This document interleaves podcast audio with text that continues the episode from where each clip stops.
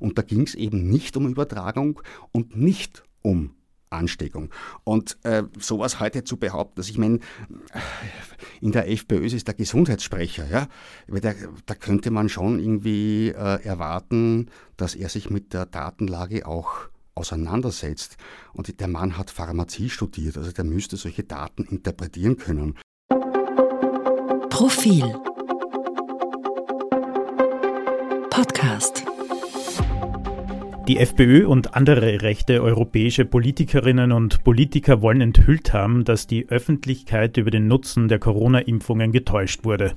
Alwin Schönberger, Ressortleiter Wissenschaft, ist dieser Behauptung nachgegangen. Alwin, was ist da passiert?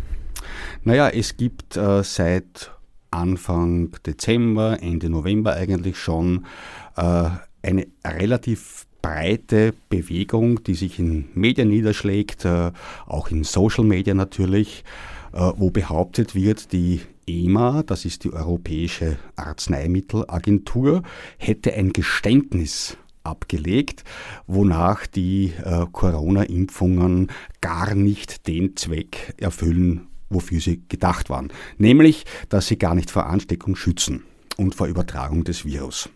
Das ist die Behauptung, die jetzt breit und groß getrommelt wird ähm, und aus der abgeleitet wird, die Öffentlichkeit sei über Jahre getäuscht und belogen worden und alle Pandemiemaßnahmen oder sehr viele Pandemiemaßnahmen seien in Wirklichkeit gar nicht gerechtfertigt gewesen.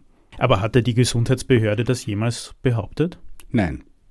Diese Behauptung gab es äh, von der EMA nicht. Also die EMA nochmal zur Wiederholung ist die European Medicines Agency, also die äh, Europäische Arzneimittelbehörde, die für die Prüfung und Zulassung von Medikamenten auf europäischer Ebene zuständig ist.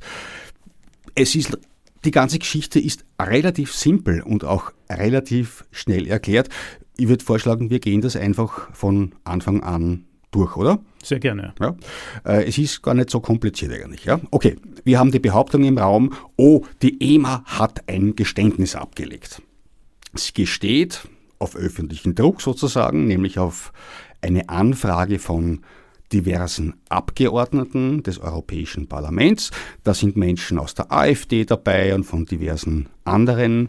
Aus ähm, der Niederlande oder Gerd Wilders? Niederländische und es sind also diverse Abgeordnete äh, eher des rechten Flügels dabei. Mhm. Ähm, und in dieser Anfragebeantwortung sagte immer, ja, das ist richtig, die Impfung wurde gar nicht für die Verhinderung von Übertragungen und Ansteckungen zugelassen. Ja, eh. Richtig, das ist so und das ist auch überhaupt keine Überraschung, sondern das war von Anfang an so bekannt und auch nie anders geplant. Weil warum? Man hat damals natürlich versucht und mit damals äh, meinen wir das Jahr 2020, also gar nicht so lange nachdem diese Pandemie begonnen hat.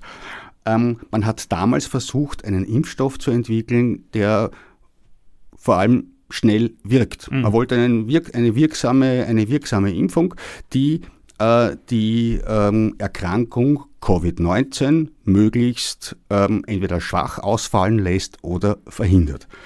Äh, und dazu hat man, logischerweise, wie das in solchen Fällen üblich ist, große Studien gemacht.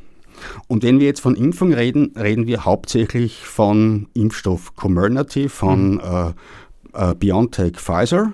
Mhm. Äh, und da gab es eine ganz große Studie, die im Dezember 2020 erschienen ist, wo man mehr als 40.000 Menschen untersucht hat. Denen hat man ähm, in einer placebo-kontrollierten, doppelblinden Studie, so heißt das, mhm. äh, Impfstoff oder Placebo verabreicht und dann hat man geschaut, äh, wie gut wirkt das. Mhm. Und in solchen Studien äh, ist auch genau definiert, was man herausfinden will.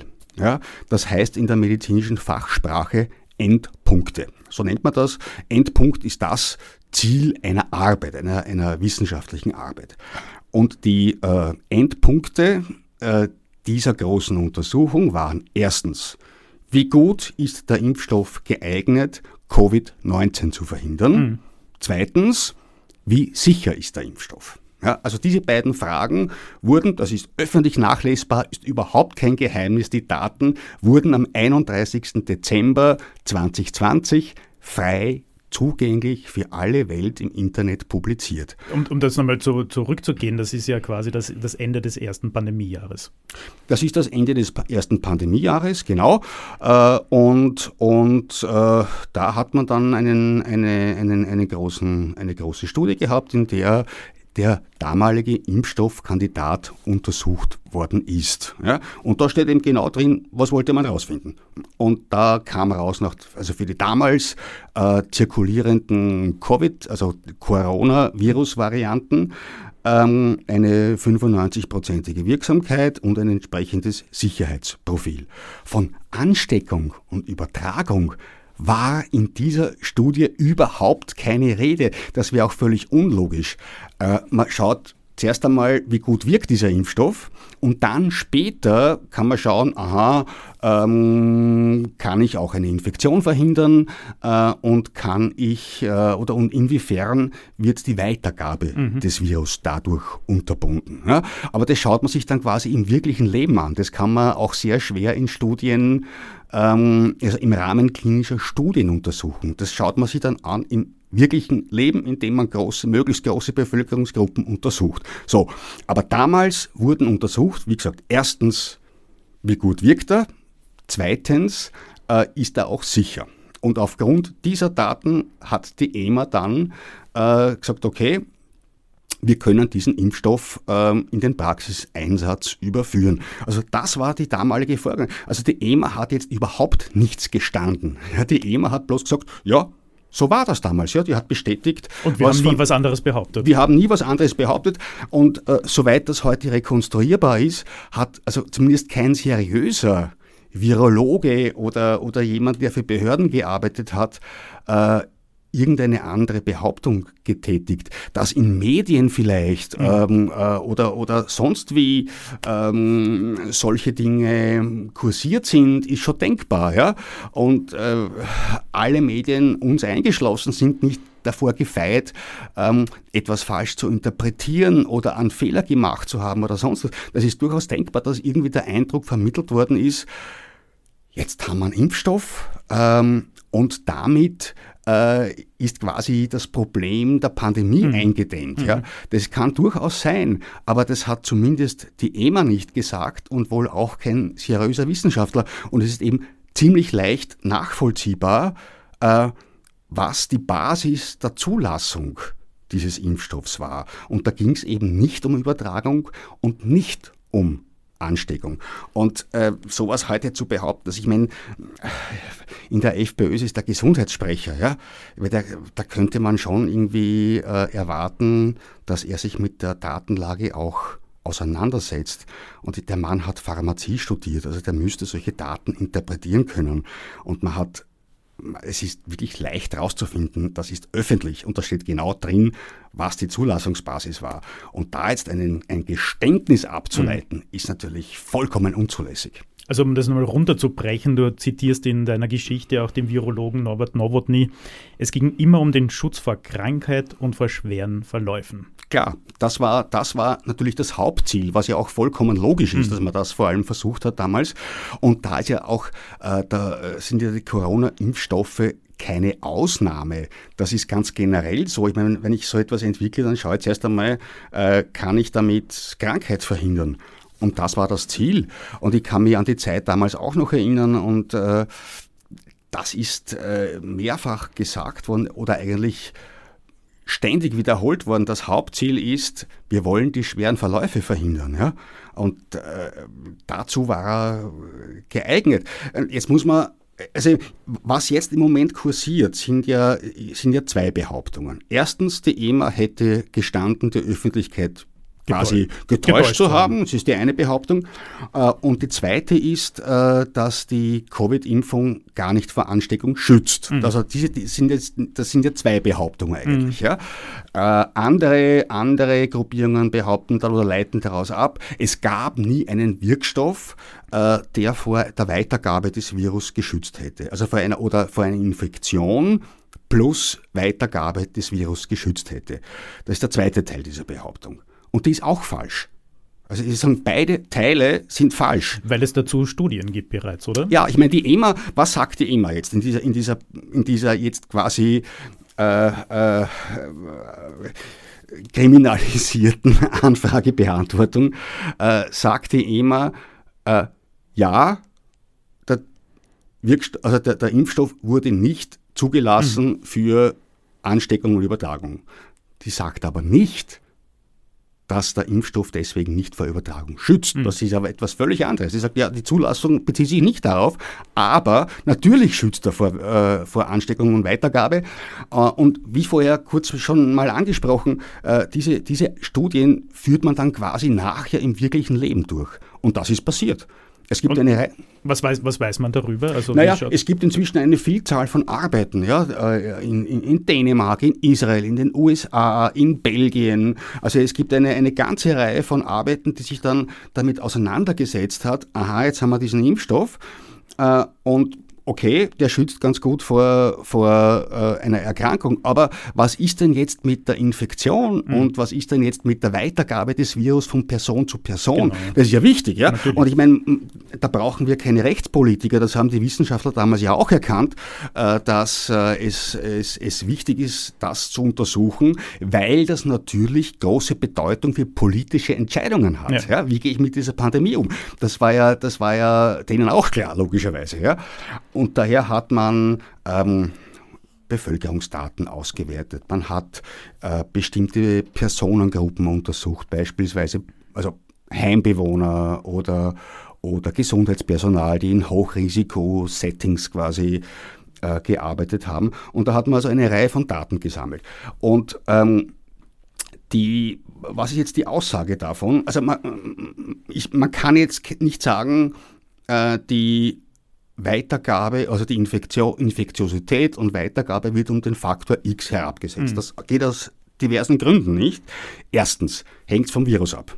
Welche Virusvariante kursiert gerade? Wir haben ja über die Jahre inzwischen, muss man sagen, eine ganze Reihe von Virusvarianten hm. gesehen. Mhm. Das war das, ursprünglich gab es das, den Wildtyp, der kursiert ist, dann gab es Alpha, Delta und so weiter bis, bis zu den heutigen Virusvarianten. Die sich unterschiedlich weiter verbreitet haben. Klar, und die sich unterschiedlich weiter verbreitet haben und gegen die ähm, natürlich jetzt der, der, Impfstoff nicht gleich gut wirkt. Ja? Äh, da gibt es aber noch andere Faktoren, beispielsweise wie lang ist meine Impfung her? Je weiter mhm. die zurückliegt, desto weniger kann ich davon ausgehen, ähm, dass ich einen guten Schutz vor Infektion habe. Ja? Also das sind eine, eine Vielzahl von Variablen, die hier mit reinspielen und daher kann man jetzt nicht sagen Faktor X. Äh, die Studien zeigen eine, einen Schutz vor Transmission, wie das heißt in diesen Arbeiten, also vor der Übertragung des Virus. Das reicht von knapp 30 Prozent bis über 90%, eben je nach Virusvariante, nach Impftermin, je nach Person. Jeder Mensch ist ein, ein Individuum und das ist nicht bei jedem alles gleich. Ne? Also wir haben eine große Bandbreite von äh, Schutzfunktion gegen Infektion und Transmission. Ja. ja. Aber sicher ist, ja, die Impfung schützt auch vor Infektion und damit vor der Weitergabe des Virus. Und das ist inzwischen sehr gut untersucht in vielen, vielen Studien. Ähm, bloß haben wir eine sehr große Bandbreite ähm, dieser Schutzfunktion. Jetzt ähm, spielt die FPÖ und andere impf- und maßnahmenkritische Parteien natürlich diesen Spin. Ähm, das Virus wird äh, oder hat äh, in, den, in den letzten Landtagswahlen äh, in Österreich eine große Rolle gespielt, wird es vermutlich auch noch bei, der nächsten, bei den nächsten zwei großen Wahlen, bei der Europawahl und bei der Nationalratswahl spielen. Wie kann man jetzt die Sorgen der Menschen ernst nehmen, die ja auch auf solche Aussendungen von FPÖ-Politikern hören und sich das durchlesen? Äh, wie kann man die ernst nehmen ähm, und auf der anderen Seite auch Sorge tragen, dass sie hier nicht falsch informiert werden? Das ist eine gute Frage, ja.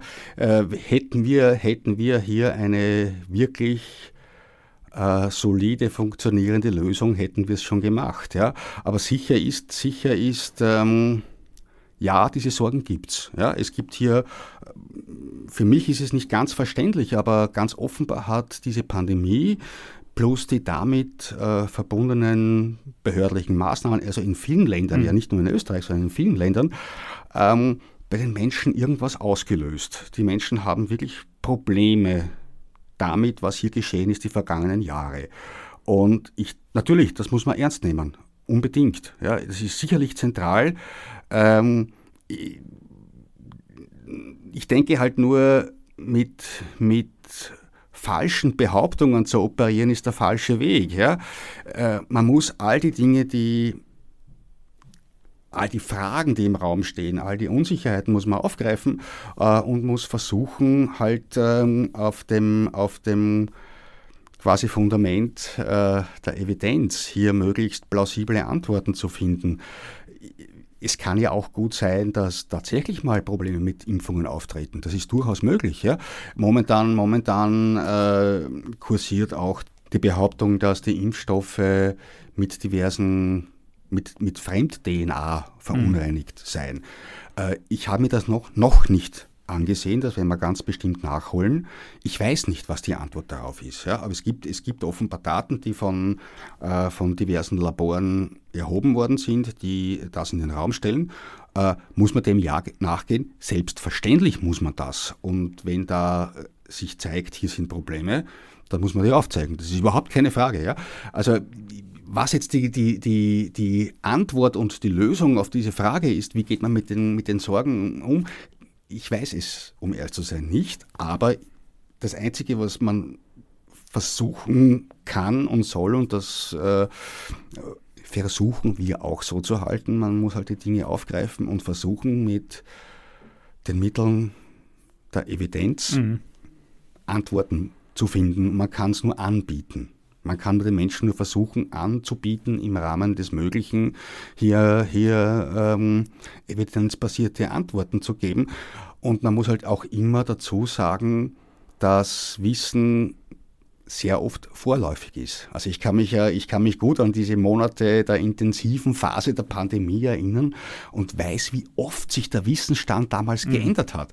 Das ist natürlich zutiefst beunruhigend und es ist, es ist man, man wünscht sich klare Antworten. Es geht einem ja selber nicht sehr viel anders, aber man nimmt irgendwann zur Kenntnis, okay, hier ist etwas in Gange, das, das, wo, sich, wo sich Wissen unglaublich schnell verändern kann. Ja? Äh, der positive Aspekt davon ist, dass man halt in sehr kurzer Zeit auch enorm viel neues Wissen generiert hat. Wahrscheinlich in so komprimierter Art und Weise und so im Zeitraffer vielleicht noch nie in der Geschichte der Menschheit. Ja?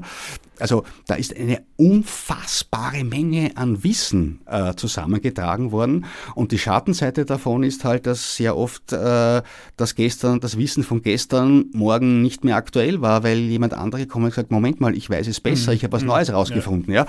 Das treibt natürlich den Erkenntnisgewinn unglaublich voran. Zugleich äh, äh, ist es aber natürlich eine große Unsicherheit, wenn man jeden Tag damit leben muss. Das ist nur vorläufig. Ja? Das ist der an sich ganz normale Prozess der Wissenschaft. Ja? Nur dieses Tempo der Veränderung haben wir vielleicht noch nie gesehen zuvor. Und insofern verstehe ich natürlich, äh, dass, dass, dass Menschen da sitzen und sagen, na, was soll ich denn jetzt glauben?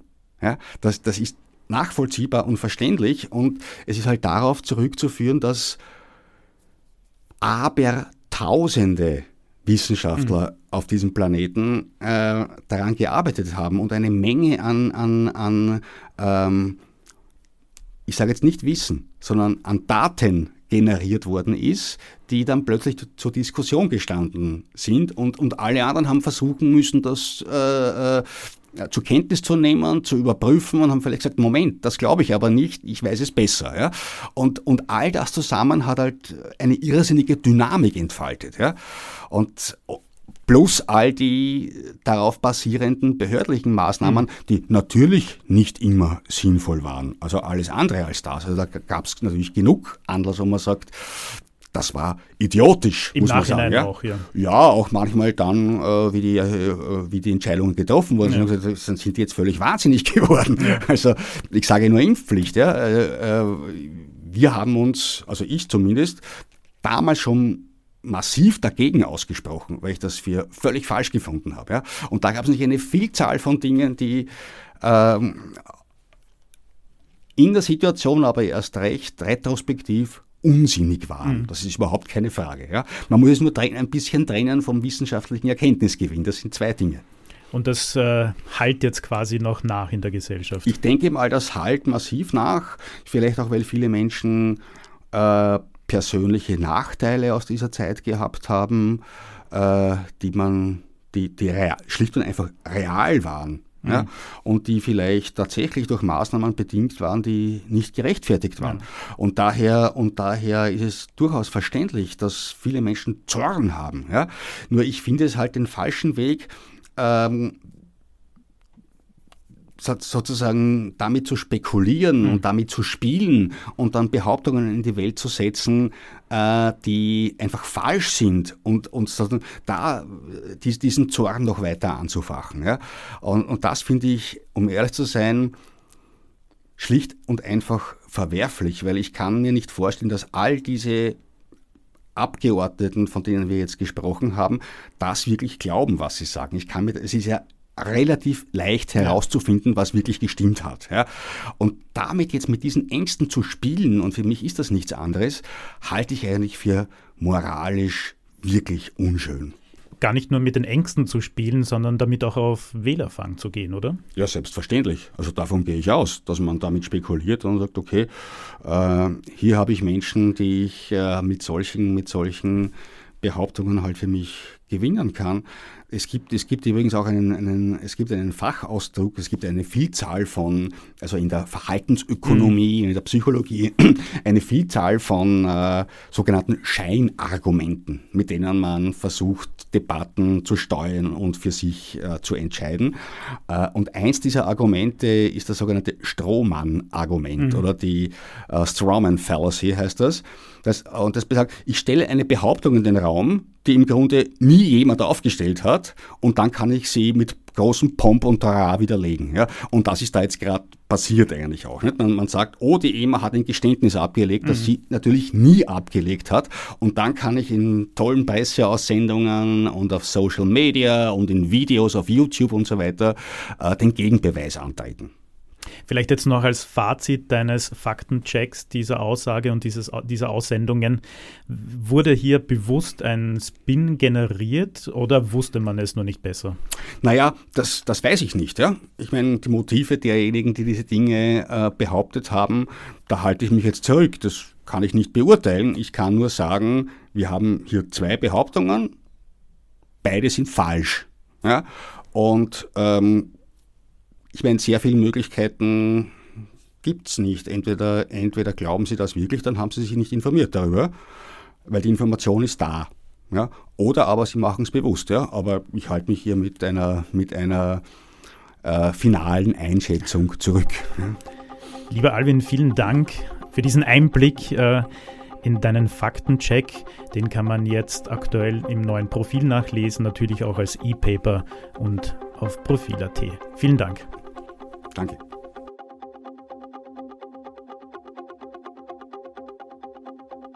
Mehr zum Thema auf Profil.at.